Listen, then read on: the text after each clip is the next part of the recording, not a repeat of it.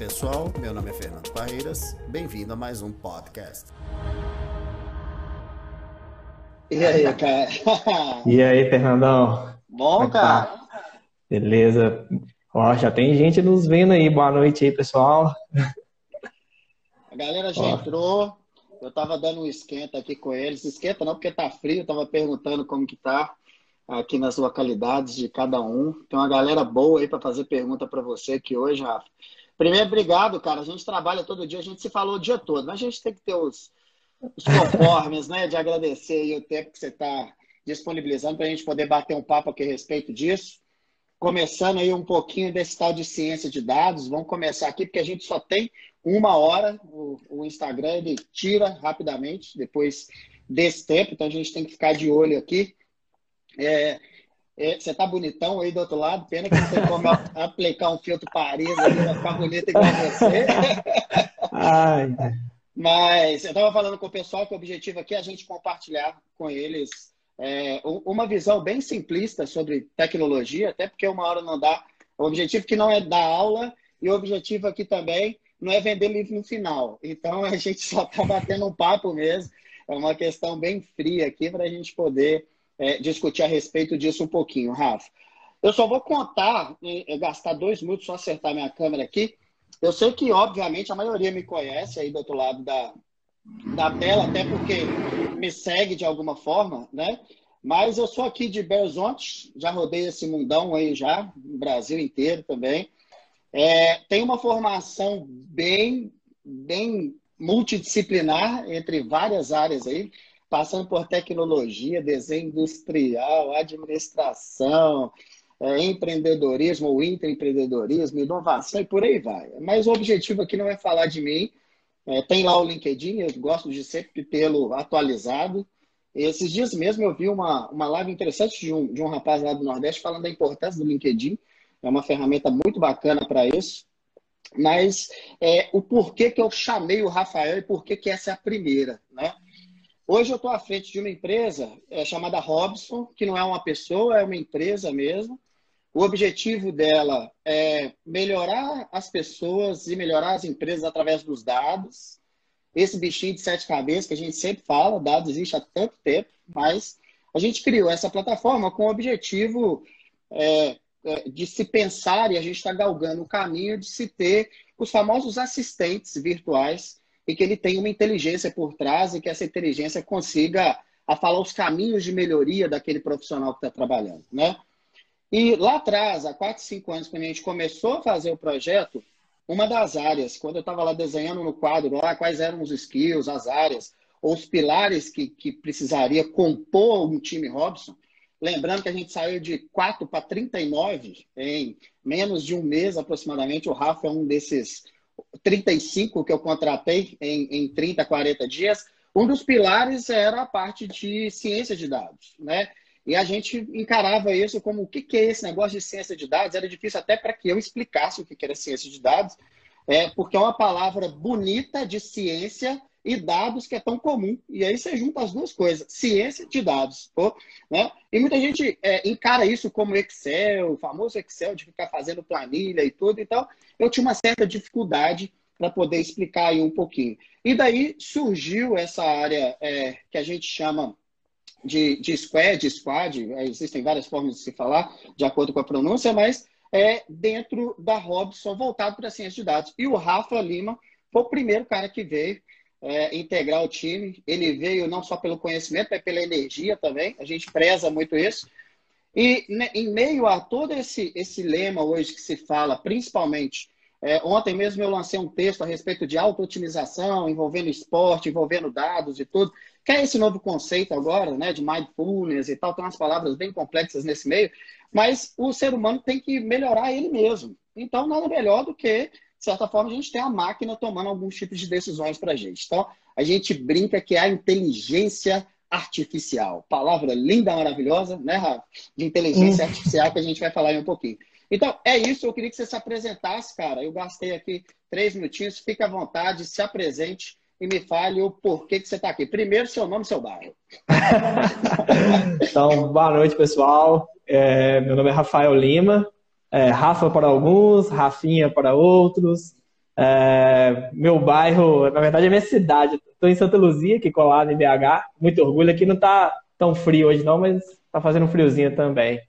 É, antes de continuar minha apresentação, Fernando, primeiro agradecer a oportunidade. É, ser o primeiro a abrir é, essa série de lives que você vai fazer assim, é uma honra para mim. A gente troca muita ideia mesmo assim sobre negócio, sobre vida, sobre ciência de dados no dia a dia e a ideia aqui eu acho que é fazer esse bate-papo nosso para a galera também poder interagir, bater papo com a gente. É, bom, eu sou formado em engenharia da computação pelo Cefet, é, sou mestre em ciência da computação pela FMG, é, com ênfase em aprendizado de máquina, que é uma das vertentes da ciência de dados. É, eu comecei a trabalhar com a ciência de dados, eu estava na iniciação científica, na graduação, por volta de 2011. Naquela época também eu não sabia o que era ciência de dados, e a primeira é, contato que eu tive com ciência de dados, por que parece, foi fazendo tudo no Excel também. foi tentando achar os comportamentos, tudo no Excel. E a partir daí fui é, desenvolvendo e, e, aprendendo um pouco mais. Depois da graduação, eu tive um, um período de estágio trabalhei um pouco com banco de dados especificamente. Fui fazer o mestrado e aí no mestrado que eu considero que eu me tornei um cientista de dados. Trabalhei com projetos é, de diferentes tipos, mas sempre ligado a empresas. Então, eu sempre gostei muito de unir ciência e mercado. E estou há quatro anos como é, cientista de dados no, na Robson, na Robson System, que é a empresa que o Fernando já explicou que é. Nós vamos falar um pouquinho mais dela daqui a pouco. E hoje eu sou head, lidero um time de cientistas de dados, engenheiro de dados, analista de dados na Robson System. Estou com 31 anos, parece não, mas carinha de bebê ainda, mas estou. já estou rodado. É, raspou a cabeça, né? Por ah, é, isso aí. de algumas pessoas, o meu agora está crescendo, mas é uma política é. da, da, equipe entrar, tem que raspar a cabeça. Não para as mulheres, mas os homens têm que passar por isso. Ó, oh, Rafa, obrigado, cara, por essa, por, por essa introdução sua. Acho que é interessante, pelo menos, saber assim, a sua formação, um cara que adquiriu o mestrado tão cedo e que é importante essa veia acadêmica, mas também a importância da prática, né? Mas, cara, eu, eu vou começar aqui falando um pouquinho sobre a minha visão de dados, né? a minha visão mais simplista a respeito do que, que é dados. É, basicamente, dados, escrever no papel é dados. Né? Escrever alguma coisa no papel é um dado. Você anota lá seu nome, seu endereço, sua idade e tal, é um dado. Quando a gente vai no médico e tem aqueles prontuários, dado também. Está ali, está escrito, é, o médico está escrevendo aquilo. E até então, cara, é, onde que entra essa parte de ciência de dados, na minha visão, ou, a, a, ou que entra a parte de informática e tecnologia, da antiga informática para a tecnologia, no sentido de dados. Ou quando a gente começa a criar um banco de, de dados que se vão converter em informações. Então, a gente conversou um pouquinho aqui é, a respeito de Excel, a respeito de Word, a respeito dos sistemas que hoje carregam, permitem que a gente cadastre os dados, né, façam compras, por exemplo, tenham um cadastro, enfim, e a gente salve isso no computador, salve isso nos bancos de dados para que as pessoas tenham acesso depois. E aí, qual é a evolução dessa linha de tempo, pelo menos na minha ideia, né? Para poder tentar explicar aqui para a galera que não tem o conhecimento técnico, de onde entrou esse tal de ciência de dados. Cara, hoje quando você pega o celular e vai sair o Waze e te fala assim, por exemplo, né? O trânsito está extremamente intenso. Você vai gastar 38 minutos para chegar no seu trabalho. Você fala, Poxa vida, né? tem um mágico aqui dentro, tem alguém aqui que está adivinhando isso. Esse é um exemplo. Outra coisa, quando a gente está aí no Instagram, e aí você fala, incrível, você, fala, não não vergonha lugar nenhum. Você fala alguma coisa assim, quero comprar uma câmera Nikon D90, sem propagandas aqui, né? Mas Nikon D90. De repente, cara, você tá vendo o history de alguém, brota uma Nikon D90 na tela lá para você, só com um botãozinho, arrasta aqui e compre em 24 prestações. Você fala, poxa vida, mas como que isso daqui veio? Ou quando você está escutando um, um, vídeo legal no YouTube e você de repente observe tem uma música muito parecida. Eu sei que você é fã aí do Gustavo Lima e vai aparecer outro lá, outro sertanejo para você poder, pra poder assistir, para poder escutar. Então, eu acho que o que eu estou dizendo aqui, a partir do momento que a gente tem esses dados registrados em máquina, né, saindo do papel, registrando em máquina, a gente consegue fazer pensamentos que a gente poderia mesmo é, coletar esses dados e dar o gosto das pessoas, baseado naquilo que elas estão clicando, que as máquinas estão registrando e por aí vai. Então, é isso um pouquinho que eu entendo aí do que você faz. Eu queria que você desse a sua visão sobre isso e da importância, né? Eu acho que deve ser tão legal ver o Enzinho aí, é, é, tá na live, eu convoquei ele para poder assistir, que eu falei, cara, você vai assistir todas, que ele está com 13 para 14 anos, eu falei, você tem que decidir sua vida. Então tá aí, Enzo, ó, uma opção se você quiser ser mágico para poder dar ideias para as pessoas é, do que, que, elas podem comprar, assistir e tal, tá aí a ciência de dados. Bom, eu acho que você já falou muito bem, assim, e eu gostei do seu exemplo quando você escreve no papel já é dados, porque realmente é. Na verdade, nós, seres humanos, a gente já trabalha e armazena com um grande é, HD de dados, uma grande memória de dados que é o nosso cérebro, e é assim que a gente aprende, né, no dia a dia. A gente vai coletando tudo que a gente teve de experiências passadas para tentar aprender. É, por exemplo, é, aprender a é, caracterizar uma fruta como podre ou não, a partir de várias experiências que a gente teve. É, a diferença é que agora, agora não, né? Já tem tempos que as companhias enxergaram nisso um petróleo. Chegaram nisso, assim, uma matéria-prima que pode render muitos bons frutos. Eu vi que alguém até comentou ali no começo da live, eu vi que é, dados era novo petróleo. Essa frase eu gosto muito. Uma revista renomada inglesa, The Economist, é, intitulou uma capa dela disso, é dados do novo petróleo. E eu concordo realmente, eu acho que dados é novo petróleo. E a ideia do cientista de dados é fazer com que esse petróleo realmente torne-se uma riqueza. É, talvez o, o petróleo sem é, gerar gasolina, sem gerar qualquer produto, não teria valor nenhum. O dado sem um cientista de dados, sem é, um profissional que consiga lapidar esses dados e transformar em informações úteis, também não tem é, valor nenhum. Então, eu acho que é por isso que cada vez mais a gente está vendo no nosso cotidiano, a gente vai numa farmácia, compra um remédio e pergunta, quer digitar seu CPF? Ah, mas você fala, para que isso, né? Com certeza é, essa farmácia enxerga que quando você digita o seu CPF, vai ter um, é, alimentar a inteligência deles e é, melhorar os, os, seus algoritmos em, em questão utilizando os nossos dados. Isso não é uma coisa que me preocupa muito, até a questão de microfone, como as pessoas falam, ah, será que o microfone é aberto ou não? É, é um trem que eu não viajo muito não, mas eu, eu acho que tem, a gente fornece muito mais dados que a gente imagina para essas empresas. Assim. Exatamente, assim. exatamente. Eu até vi aí o, o Johan aí comentando a respeito do Spotify, tem uma inteligência muito interessante nisso, né?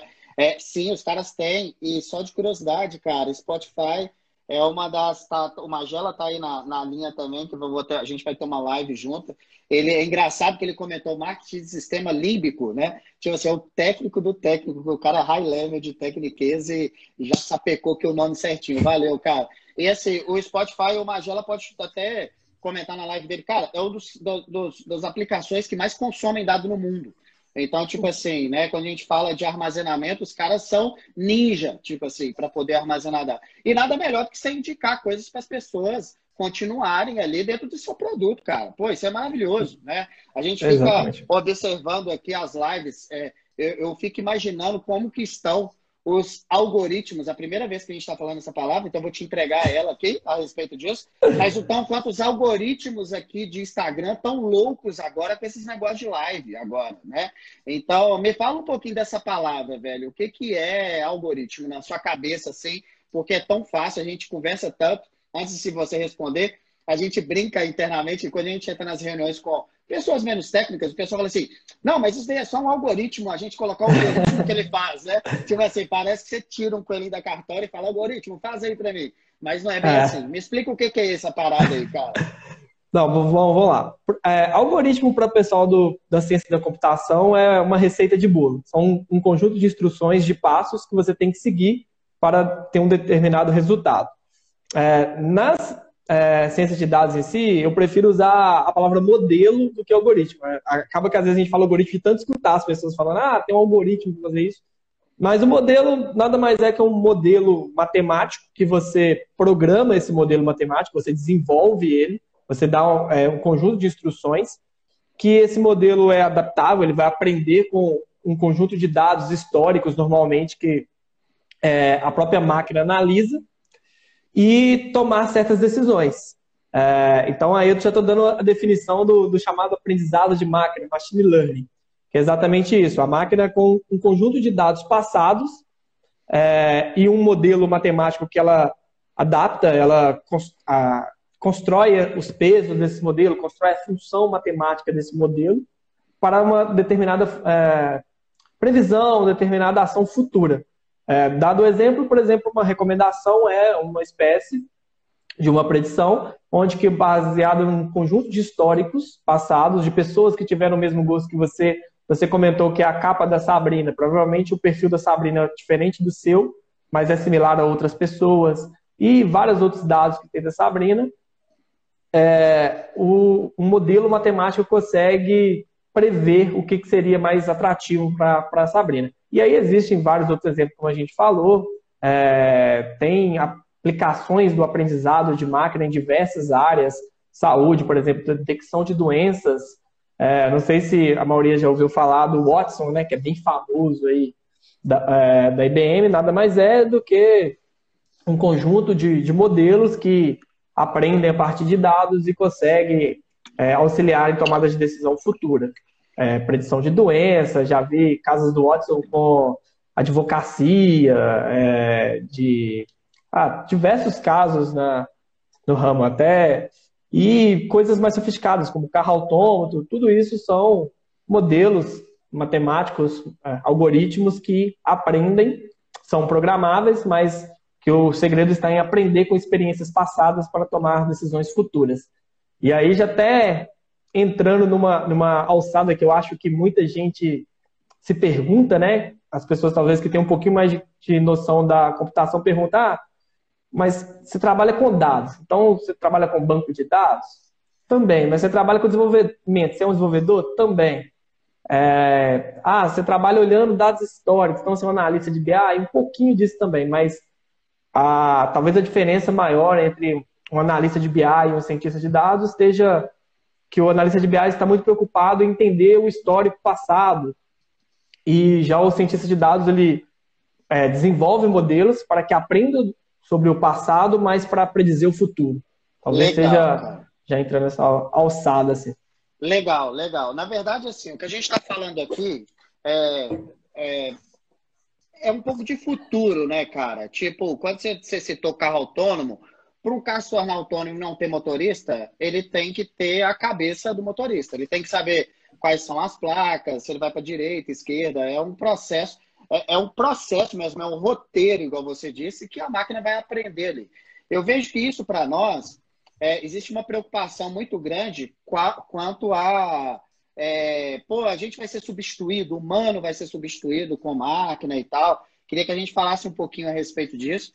Eu, por exemplo, tenho uma, um conceito meu que eu não acredito em inteligência artificial, eu acredito em inteligência aumentada, a gente aumenta a inteligência de alguma forma, até porque se a gente for cruzar com o ser humano aqui, né, já fazendo uma propaganda do livro Ser daqui a um tempo, esse eu vou vender, tá, gente? Brincadeira, não vou vender. Mas é, quando a gente cruza isso daí com o ser humano, cara, nós temos uma tendência, é, na nossa evolução de vida, os nossos neurônios começarem a morrer e tal, enfim, e a gente ficar mais incapaz no sentido de processar muita informação. Quando somos jovens, o HD, a cabeça está vazia, então ele processa muito rápido.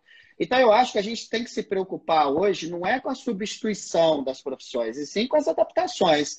Vou dar um exemplo dos advogados. Não sei se tem advogado aí, por exemplo, assistindo a gente. Eu não vejo que vai ser substituído, mas é, é, falando como leigo aqui do direito, não interpretem mal, não, não conheço, mas assim, cara, muitas vezes você pode pegar ali um, um processo e ter que ler muita coisa, às vezes, os processos, principalmente de justiça brasileira aí, já, como se diz, já não é tão rápida, e aí você tem que ficar relembrando isso daí, inclusive, às vezes, as decisões, as direções que você está tomando naquele processo.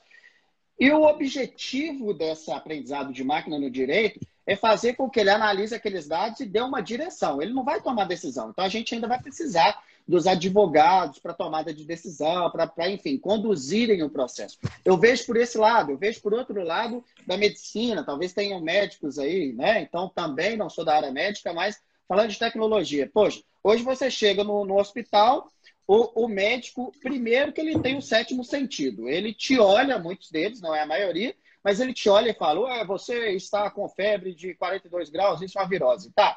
É, é, não, volto a repetir, não me interpretem mal. O que eu estou dizendo é que sem o exame, sem nada, muitas vezes ele bate o olho. Coloca de lado aí, talvez, a má vontade de alguns profissionais que existem em todas as áreas. Mas o que eu estou dizendo é, imagine que você tem exames sendo avaliados e dando uma direção para aquele médico tomar algum tipo de decisão, principalmente nas doenças um pouco mais complexas, como câncer e tal, outras coisas. Então, eu queria que a gente falasse um pouco disso, que não há uma substituição, e sim, eu vejo como adaptação futura e o que nós estamos fazendo com a ciência de dados é tentando dar informações para frente, né? O que também libera o nosso tempo, nós só temos 24 horas. Então, se já tiver algumas decisões tomadas pela máquina, me libera tempo para poder viver. Então, qual é a sua opinião disso aí, cara? Cara, concordo plenamente. É, eu acho que a gente já. É, nossos antepassados já sofreram muito com essas dúvidas também. Por exemplo, na Revolução Industrial, quando começou a chegar maquinários que eram capazes de fazer o que é, 100 homens faziam em 10 dias e faziam em uma hora. É, e acabou que na verdade, não houve uma substituição, mas houve uma adaptação. Houve, na verdade, esses homens começaram a operar essas máquinas e começaram a ter que se instruir para operar essas máquinas. Eu acho que tudo aquilo que é metódico, é, muito próximo do binário, 0 ou 1, um, assim, que é sempre a mesma coisa, eu acho que tende a, a surgir cada vez mais robôs, inteligências artificiais que auxiliam nessa tomada de decisão.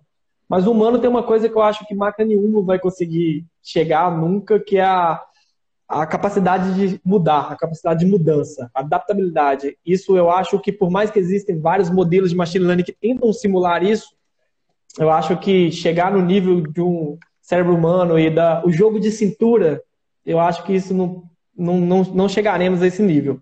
É, sim, exigirá cada vez mais as pessoas se qualificarem e se adaptarem a, a, a, novo, a novo mundo quando as inteligências artificiais estiverem aí para nos auxiliar, mas a substituição de forma alguma. Eu acho que nós estamos longe de ver, mesmo com as promessas de computadores quânticos que deixaram de ser binários em si, a gente não vai chegar nesse, nesse nível, não. É, eu também acho que não, cara. Eu acho que é, você mesmo uma vez me disse, e eu, eu guardei isso, e é o mesmo conceito que eu tenho, né? um cachorro pensa mais do que uma máquina no sentido de emoção, no sentido de pensar mesmo. Tipo assim, e, e, e enfim, existem crenças, existe para quem, para os que acreditam em Deus, enfim. Eu acho que existe um lance aí que é o sentimento que a máquina ainda vai demorar muitos anos é, para poder descobrir. Eu, eu, eu, até falo que é brincar de ser Deus. É claro que tem, é. tem N conotações a respeito disso, né? Mas assim, eu vejo que é que esse pensamento, sentimento, é, nesse sentido, vai ser um pouquinho mais complexo é, da máquina é, é entender. Né? Não tem nenhum estudo no mundo ainda, pelo menos estudos publicados, que cheguem a 1%, talvez, de falar que a máquina entendeu a emoção de fato. A gente tem reconhecimentos faciais, se a pessoa está triste, está feliz e tal, mas também é baseado em, em, dado, né, Rafa? Tipo assim, você Exatamente. pode até pegar os wearables, que são esses relógios aqui, e falar, ah, o cara tá com febre e tal. Tem isso tudo, é, é dado. Mas assim, é feeling, sentimento, cara, ainda é bater no peito e falar, somos, somos humanos ainda, né? É, não, com certeza. É, você pensar na palavra, na essência da palavra, na inteligência artificial, né? Se é uma coisa artificial, é tá cópia de uma coisa que é natural. É, embora muitas das vezes é, a máquina tem um poder de processamento maior do que um poder humano, mas tem coisas, como você falou, sentimento, toque, sentidos. No máximo que ela vai conseguir é copiar, e eu acho que a cópia nunca vai ser melhor do que, a, que o natural, assim. Então, eu ainda, ainda acredito que os, não acredito nos robôs vencendo os seres humanos, não. Legal. Cara, a gente chegou aqui em 30 minutos e a gente vai controlando o tempo um pouquinho, Rafa. Eu, nós temos mais três tópicos aqui rapidinho, depois a gente pega algumas perguntas. O, o Thales, okay. Thales Vinagre aí eh, acabou de fazer uma pergunta capciosa, esta vou mandar para você. Qualquer o coisa a gente liga ele. Qualquer coisa a gente liga ele. Eu falei dele. Para assistir. Falei dele aí. Falei é, que ele é o cara que é o, contra o Google e não, não oferecer os dados. Tá aí, então. É, boas discussões. Galera, vocês é. imaginam quando senta. É, hoje a gente está de home office, mas é, e tecnologia é muito tranquilo de se trabalhar nisso. Mas eu sinto uma saudade danada de olhar lá da minha sala e, e ver um bolinho discutindo alguma coisa. Eu já, já sabia que ou estava discutindo de astronomia ou de algum fator quântico, que eu estou falando são itens extremamente complexos de se pensar, ou estava falando de algoritmo e dados e um estava discordando do outro. Mas eu só fiz um parênteses aqui, porque, porra, sinto maior falta disso de chegar lá e instigar vocês aí a, a, a pensar um pouco. Mas, cara, não, um pouco mais, né? Deixa eu é, entrar em outro assunto aqui com você, cara, rapidamente, antes da gente falar a respeito de de cientista de dado como profissão, né? Tipo assim, é, teve uma pergunta, se eu não me engano, da Gabriela aqui em cima, cara, e ela faz uma pergunta, isso muito interessante, que ela fala, vocês não acham que os dados acabam criando uma bolha, né? É, é difícil a gente matar essa pergunta da Gabi aqui, é, seria melhor conversar com ela, mas eu vou tentar explicar, assim, ou dar alguma opinião a meu respeito. Primeiro é que dados apesar de ser o petróleo, não o petróleo de hoje, porque hoje o petróleo está super desvalorizado, porque os carros não estão andando. Cabe outra live só para isso, para poder falar de economia. Mas, assim, o que, que eu, eu, eu vejo, né? Hoje, cara, assim como a profissão de cientista de dados está muito em voga, está todo mundo procurando ser cientista de dados, cara, é, a cada um ano praticamente se dobra os dados existentes no mundo. Então é dado é dado em excesso. A gente cria dado para tudo, a desorganização. E a gente sofre muito isso. Eu, você, os nossos cientistas lá, é, com esse dado em lixo. O que, que eu estou chamando de lixo? Cara, é tanto dado, é tanta informação, que daqui a pouco eu acho que vão ter que ter profissões de fazer um recycle, de reciclar aquele lixo lá e nos entregar ele um pouco melhor, né? Fazer uma coleta seletiva, brincando aqui com isso, mas a gente vai precisar, porque são muitos dados. Então, descendo um pouquinho o nível do conhecimento técnico, aqui a gente fala muito sobre small data, né, os dados pequenos e os big data, né, os, os grandes dados e tal. Qual é a sua visão disso, cara? Porque a minha visão realmente, ela, ela falou assim, é, existe um impasse muito grande da, da informação e o filtro que essa bolha causa. E na minha visão é pelo excesso de dados. Enfim, há um grande desafio aí futuro para a gente poder trabalhar em cima disso. Qual é a sua visão?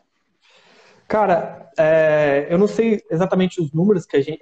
Não sei se você lembra, uma das palestras você até falou, acho que é 4, 4 tera. Ah, é um número que eu não consigo nem falar de informação que a gente tem gerado por dia. O que eu sei é que é, esse volume de informação é muito, mas muito, muito maior do que a gente consegue é, absorver e tratar. É, a gente falava muito antigamente, há uns anos atrás, sobre Big Data realmente. Big Data é, era a palavra que era você tratar, lidar e gerar informação a partir desse, dessa massa imensa de dados. Mas é, eu falo que o small data talvez seja tão mais simples e mais talvez fácil de resolver e ainda assim muito difícil. Por quê? Eu acho que o problema está muito maior em, em saber o que do que, tipo assim, o que gerar desses dados, o que pegar desses dados, do que a capacidade simplesmente de armazenar esses dados para armazenar. Estruturar melhor os dados, o que você chamou de coleta seletiva, concordo plenamente. É, a gente tem vários casos de empresas que se preocupam muito mesmo em coletar o maior volume de dados, mas quando você pega no, no, no, no papel é como se estivesse acumulando uma riqueza muito grande debaixo do colchão. Entendeu? Então, talvez o, olhar para o small data seja mais tranquilo, mais simples, saber o que extrair, um direcionamento melhor seja o caminho disso para não cair nessa bolha de, de, simplesmente ter lá uma fortuna debaixo do colchão. Eu acho que acontece muito, assim, é... gerando esse volume de dados que a gente está. O exemplo que você deu é magnífico, cara. É tipo, vamos juntar dinheiro, eu não sei o que eu vou fazer com ele, né? Então, assim, eu acho que realmente essa preocupação está aí, talvez, dentro dessa parte de dados, um novo skill, é, que eu chamei de recycle aqui, mas que de certa forma a gente vai precisar de pensar a respeito disso, né? Cabe outra live aqui gigantesca a respeito. Mas, cara, vamos pegar um tempinho aqui agora e vamos falar o seguinte, que era o objetivo principal da nossa live, que é eu quero ser um cientista de dados e por quê e por onde que passa tudo isso, né? Eu vou dar a minha primeira opinião. Tem que gostar de matemática demais. Se não gostar, esquece. Né? Então, assim, acho que, né? Então, assim, acho que essa é a primeira coisa que eu queria deixar. Outra coisa é que para poder montar os algoritmos que vão dar o vídeo legalzinho e tal, vai enxergar um monte de tela preta e um monte de código, né? Então, vai ser uma, uma outra linguagem, igual a gente chama, né? Não vai ser português, não vai ser inglês, no literal de inglês, enfim, vai ter que se acostumar. A gente vê telas bonitas, tem todo o que a gente chama de back-end, o que tem por trás ali, né? E assim, é, deu uma ideia, e, e vão pegar aqui é, um garotinho aí, que é o Enzo, e dá uma ideia. O Enzo está com 14 anos, cara, e pode ter filhos aqui, pessoas. Essa galera quer fazer isso, né? Ela quer ser um cientista porque é bonito. Se jogar no Google aí agora, cientista de dados, todo mundo vai falar. Os salários são de 45 mil reais, né? É, Opa, Coisas assim. onde que tá? onde que tá isso aí? Mas a, a mídia faz isso, né? Então, assim, é, me dá um drive, cara, de uma, um garoto de 14 anos. Mas também tente cruzar com um paralelo uma pessoa que já tem carreira e quer mudar. Então tente fazer claro, isso. Claro, claro. Beleza. É, você deu uns exemplos legais aí, porque a ciência de dados, na verdade, é uma, é uma disciplina híbrida. Ela não é simplesmente é, programação, como eu falei antes, banco de dados. É, a gente costuma falar que a ciência de dados é o conjunto de três grandes áreas, que é a matemática e estatística. Então, o cara tem que gostar de matemática, gostar de estatística realmente. É, a ciência da computação, que é a parte de desenvolvimento, banco de dados em si. E uma terceira área que eu acho muito importante, muita gente esquece dessa área e, eu vejo que não tem tanto domínio dessa área, que é o conhecimento de domínio, que é o negócio em si, entendeu? Porque, como é uma, profissão relativamente nova, cientista de dados, e como a gente estava falando desse problema de Big Data, não saber o que fazer com os dados, eu considero que o cientista de dados ele tem que ter um conhecimento de domínio, de negócio, é, uma parte criativa, interessar é, de, de, o que será feito, conseguir discutir, apresentar visualizações de resultados. Tem que ser um, um cara que, que gosta um pouco mais de, de negócio em si. É, porque eu vejo que um cientista de dados que não tem muito esse conhecimento de negócio, é, e ele tem o, o, desenvolvimento e o, a estatística, ele vai ser um, um desenvolvedor com uma boa base matemática. Mas quando o cara consegue unir as três habilidades, que é o que a gente vem tentando lapidar e, e melhora cada vez mais, eu acho que se torna um cientista de dados. Eu vejo muitos cursos de ciência de dados hoje voltado muito para o técnico, embora a área de ciência de dados também tenha crescido muito e, e tenha várias vertentes. Tem um cara que é muito mais o engenheiro de machine learning, que é o cara que vai ali escovar a bit mesmo, vai gostar muito mais de melhorar os modelos, algoritmos já existentes. Tem um cara que vai fazer mais engenharia de dados, que é preparar melhor os dados e colocar no, data lake, que a gente chama, né, que é um conjunto muito grande de dados. Mas o cientista de dados na Intel é o cara que tem que conhecer um pouco de, de tudo. Eu acho que ele tem que ter uma visão de negócio legal. E uma coisa que eu vejo também que tem acontecido muito é esquecer da palavra ciência, porque ciência remete muito a algumas coisas que a gente vê naquela estereótipo de cientista, né? E ciência de dados tem disso. O cientista de dados, para mim, tem que ser um cara que gosta de pesquisar e gosta de experimentação, e é, gosta de provar a, os, que as coisas funcionam. Não simplesmente pegar o que a gente chama de modelo caixa preta, que existem vários aí, se vocês digitarem agora no Google aí, modelo para ciência de dados, eu falar, ah, já sou um cientista de dados. Você coloca um dado na entrada, ele cospe qualquer coisa. Mas não, aí a gente está fazendo testes que a gente fala empíricos, não está fazendo ciência de dados. Então, eu acho que também tem que gostar um pouco dessa parte de ciência. A gente até pega que muitos cientistas de dados que estão no mercado hoje vieram da academia, porque essa parte de ciência era muito necessária e a gente via muito mais na academia. Mas, em contrapartida, você tinha muitos cientistas de dados que eram bons academicamente, mas não tinham conhecimento de domínio, de negócio. Então, talvez aí esteja o grande desafio do mercado atual para desenvolver esses profissionais, é fazer um híbrido disso. Que não seja um, um, cara totalmente prático, que só vai pegar um modelo caixa preta e cuspir qualquer coisa, mas que também não seja um teórico que só vai ficar experimentando e não consegue colocar em produção. Legal, cara, legal. Vou dar um, uns exemplos melhores aqui dessa parte de ciência de dados. Está todo mundo acompanhando essa parte de Covid aí, essa pandemia e tudo. E saem vários estudos, né? Falando, ah, é, a curva de mortalidade em junho vai ser X de crescimento ou vai atingir tanto, por exemplo. Isso é um tipo de predição, né, Rafa? Na verdade, assim, baseado, claro que que Covid é, é, é um, é um Black Swan, quando a gente fala, um cisne negro, né? Uhum. O Taleb já fala a respeito disso, algo que a gente ainda não passou por isso, pelo menos quem tem é, menos de 100 anos.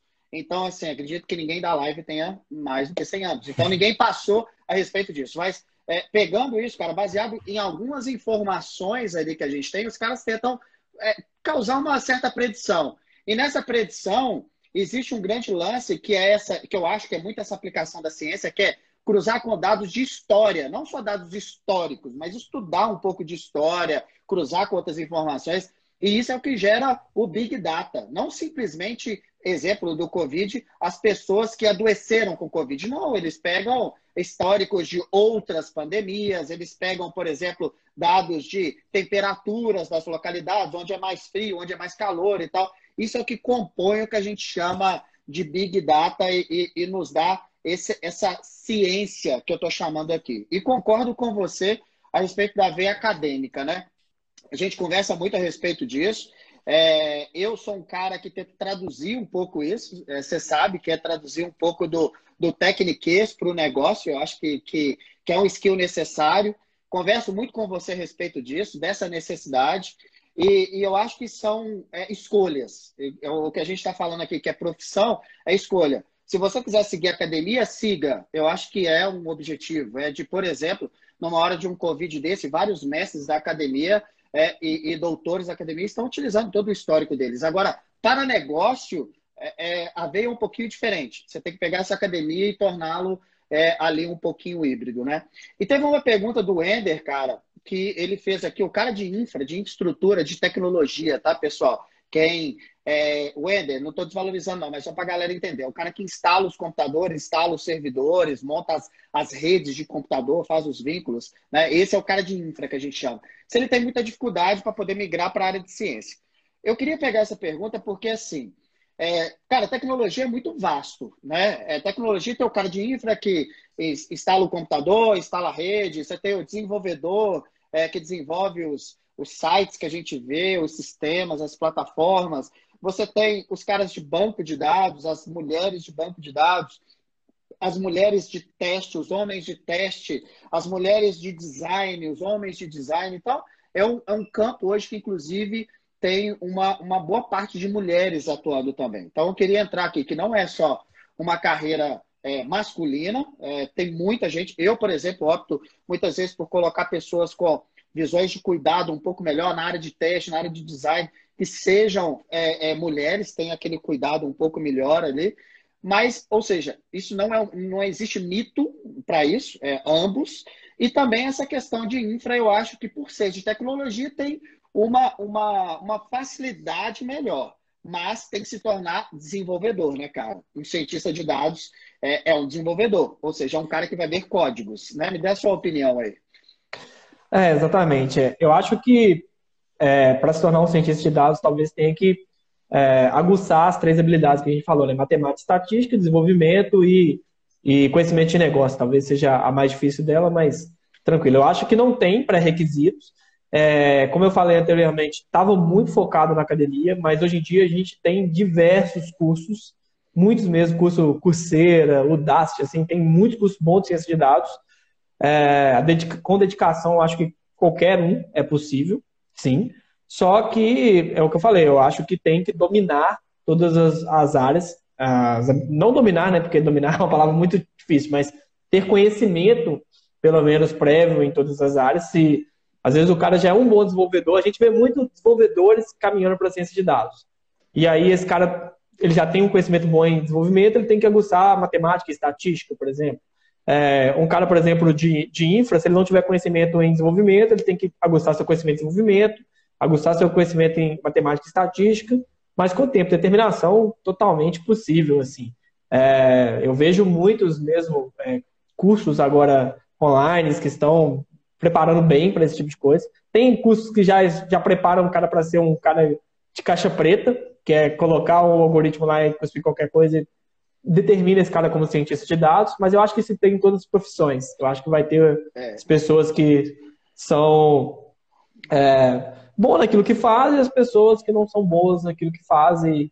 Acho que cada um tem que tentar melhorar para se tornar um bom profissional. Mas eu acho que é bem possível, assim, qualquer área, não tem.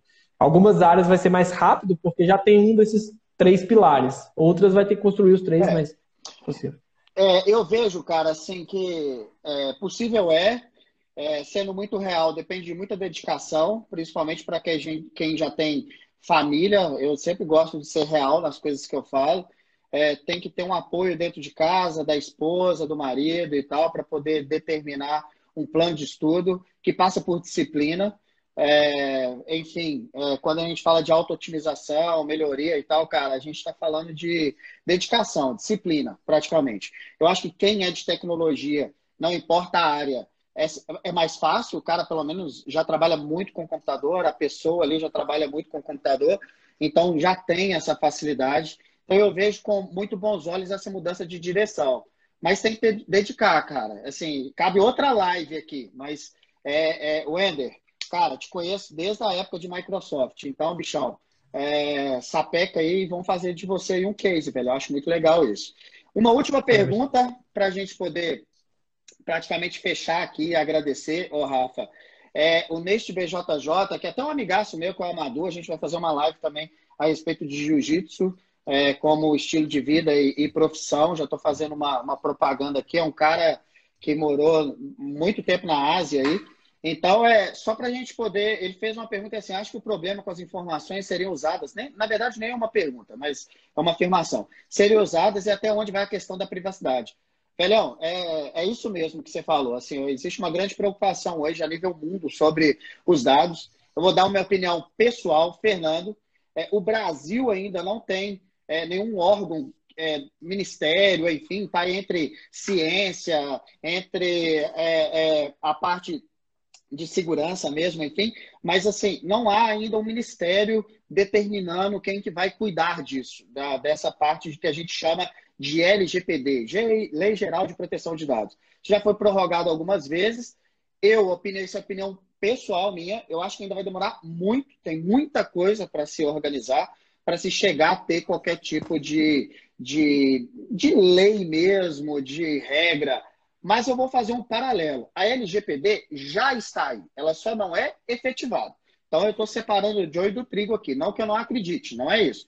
Tanto que a Robson, nós já utilizamos todas as diretrizes de LGPD. Então a gente passa o peito fino. Se hoje a gente tivesse uma auditoria, a gente passaria, até porque a gente atua com bancos e bancos extremamente é, seguros e cobram muito isso. Então, eu acredito, eu acho que tem que ter, mas aí eu falei minha opinião Brasil. Eu acho que ainda estamos um pouquinho distantes. E é, existe aquela lógica também para todo novo negócio da disrupção, que quando a gente fala de disrupção é de fazer um negócio sem medos. Porque se você sair olhando para tudo que vai travar, você não está causando disrupção nenhuma. É, eu ainda tenho uma preocupação com funil. Estão fechando muito funil e isso pode se tornar complexo. Essa é a opinião pessoal. Qual que é a sua, Rafa? Dois minutinhos aí.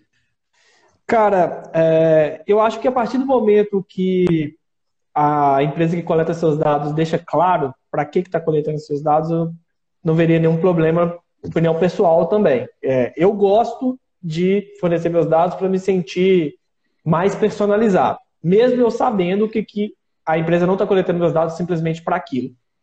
É, mas sim, eu acho que a gente vai ter muitas evoluções é, precisaremos de advogados, já, já temos vários advogados especialistas, mas eu acho que cada vez mais setores é, destinados a isso, e não só para a LGBT em si, mas outras profissões da, é, derivadas da ciência de dados. Você comentou, fez uma brincadeira no começo que a gente ia precisar de, eu não lembro o que, que você falou, mas é, de alguma coisa que era para ah, o coletor apurado de dados.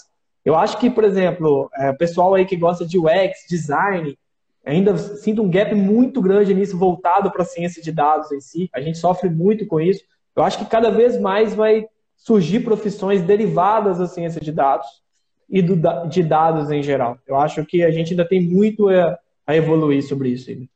Exato. Vou fazer uma propaganda de novo aqui de outra live que a gente vai fazer com a Magela, que eu já falei sobre cybersecurity, e a gente vai abordar um pouquinho disso, dessa preocupação de dados. Já dei minha opinião pessoal aqui, no sentido de empreendedorismo e empreendedorismo, né? Confio, acredito, estudo muito essa parte de segurança, apesar de não ser um especialista nisso. Mas igual às vezes os meninos brincam comigo, é, eles me obrigam a estudar, então eu tenho que estudar, acaba que eu, eu fico muito imerso nisso. Então eu acredito muito. Eu só acho que a gente tem que tomar um cuidado para o, o, futuro não ficar mais complexo do que ele deveria ser, no sentido de segurança extrema. É, é, é um pensamento que eu tenho, tá? Eu vi aí que o Roger Feixas entrou, que, que é dessa área de direito. A gente fez aí uma, uma live super legal na semana passada. E é um cara que está ah, na parte pública muito interessado por essa parte é, de, de, de, unir tecnologia mais humana, de dar aí uma, uma forma melhor nessa tratativa. Então, cara, ô, ô Rafa, eu queria te agradecer demais, cara, que você deixasse um, um recado final aí. Foi um papo muito bacana. A, a, a, a gente conseguiu manter as pessoas na live. Eu, eu comentei com você no início é, se tivesse uma pessoa aqui assistindo, a gente estaria fazendo da mesma forma, com a mesma dedicação. Nosso objetivo aqui vai ser, inclusive, de gravar, de jogar no YouTube. A gente volta a repetir, não está dando aula nem nada. São direções de, de pessoas que têm um conhecimento, mas que são comuns e que podem ter errado em alguma colocação aqui, mas que a gente está aqui para poder compartilhar. Que bom que se a gente tivesse aqui as 50 pessoas aqui, praticamente, a gente discutindo esse assunto. Seria muito legal, né? Então, dê seu recado final aí, bichão. Fernandão, eu que agradeço. Agradeço o pessoal que participou, prestigiou. Cara, é muito pouco tempo. Eu assustei quando você falou. Olhei aqui. Eu acho que parece com os nossos papos lá na, na Copa, lá que a gente começa a discutir, vai fluindo. Fazer uma mesa redonda com esse pessoal que interagiu aí seria muito bom a gente deixar para as próximas. Cara, é... então agradecer mais uma vez, deixar aí os meus contatos. Quem quiser é, dicas de cursos, é, livros, tem alguns gratuitos, eu posso indicar sem problemas nenhum, pode mandar direct aí, tranquilo. É, deixa eu ver o que mais. Bom, é isso. Mesmo agradecer, acho que foi bem legal o papo mesmo. Faltou muita coisa. A gente queria ficar alongando aqui, mas senão ninguém aguenta mais ouvir a gente também. Mas a gente faz uma próxima aí, quem sabe com outro recurso, incluindo mais pessoas, a gente fazer uma mesa redonda. Eu acho que esse papo rende demais, mas a gente queria desmistificar mesmo esse bicho de sete cabeças, inteligência artificial, ciência de dados, para as pessoas verem que estão mais no cotidiano que elas pensam. E foi muito legal mesmo o papo aí. Obrigado, Barreiras. Abraço para todo mundo aí. Beleza, cara. Deixa eu, eu até falar com, com a galera, né?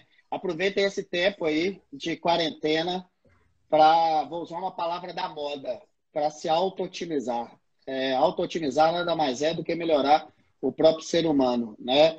Eu tenho buscado isso todos os dias, eu erro muito. Eu, eu fiz uma outra live que eu falo que eu sou um procrastinador nato. Se eu não tiver uma disciplina todo dia para acordar, eu não consigo, mas usem esse tempo. É, tem várias lives, várias lives legais. Eu relutei em, em fazer lives, mas a galera estava me mandando alguns pedidos. Eu falei, não, cara, vamos lá, vamos, vamos contribuir de alguma forma. Então aproveita esse tempo, assim como o Ender está querendo mudar de área ou mudar de direção. Tem que fazer as coisas sem compromisso. Eu acho que o dia que tiver que fazer as coisas com objetivo de trabalho, de ganhar dinheiro simplesmente, eu acho que a gente deixa de divertir e a gente perde alguns propósitos, que é outra live que a gente pode falar aqui de propósitos, né? Mas eu acho que é isso, cara. Tem que procurar um novo skill e nunca ficar na cabeça assim: será que eu vou ganhar dinheiro com isso? Será que isso vai dar certo? Cara, arranca, faz, faz um select no Techniques nosso de eliminação lá e tira talvez, se, é, enfim, essas palavras aí que mais nos seguram. Vai lá e faz, cara. Se der tudo errado, é, ou não, você já tem. Então existem e várias eu... frases a respeito disso, né, cara? Eu tenho até uma opinião sobre isso aí que você falou, tem um minutinho, eu vi ali. É, a galera que quer entrar em ciência de dados, assim, ah, porque realmente tem algumas notícias, ah, é a profissão do século XXI. Cara, esquece, porque eu acho que esse boom de ciência de dados que a gente está tendo agora, a gente vai cair muito ainda, vai voltar a ser uma profissão normal, mas eu acho que o diferencial, como qualquer outra profissão, é gostar mesmo. É gostar de, de dados, é gostar de olhar para os dados, de colher informação dos dados e de. Acho que profissão nenhuma, por dinheiro em si ou por sucesso acadêmico, emprego garantido, se justifica se você não gostar. É isso aí, velhão. Eu vou contar só um segredo do último algoritmo que vocês já aprenderam quer me pegar na copa enquanto eu tô comendo minha marmita pra vocês discutirem alguma coisa. É o melhor, o melhor. Melhor orar. no meio da correria ali, vocês falam, vamos pegar o Fernando ali na Copa que a gente consegue ter uma boa ideia, né? Já Mas sabe é muita coisa boa. É isso aí. Ô, Bechão, obrigado, boa noite para você. Amanhã o pau quebra de novo. A partir de algum horário, que a gente não tem horário de trabalho, a gente começa a trabalhar. Dá um beijo na Tá aí e fiquem com Deus. Obrigado, galera. Até mais. Tchau, Valeu, tchau. Fernandão. Beijo na Sabrina também. Com Deus, galera. Valeu.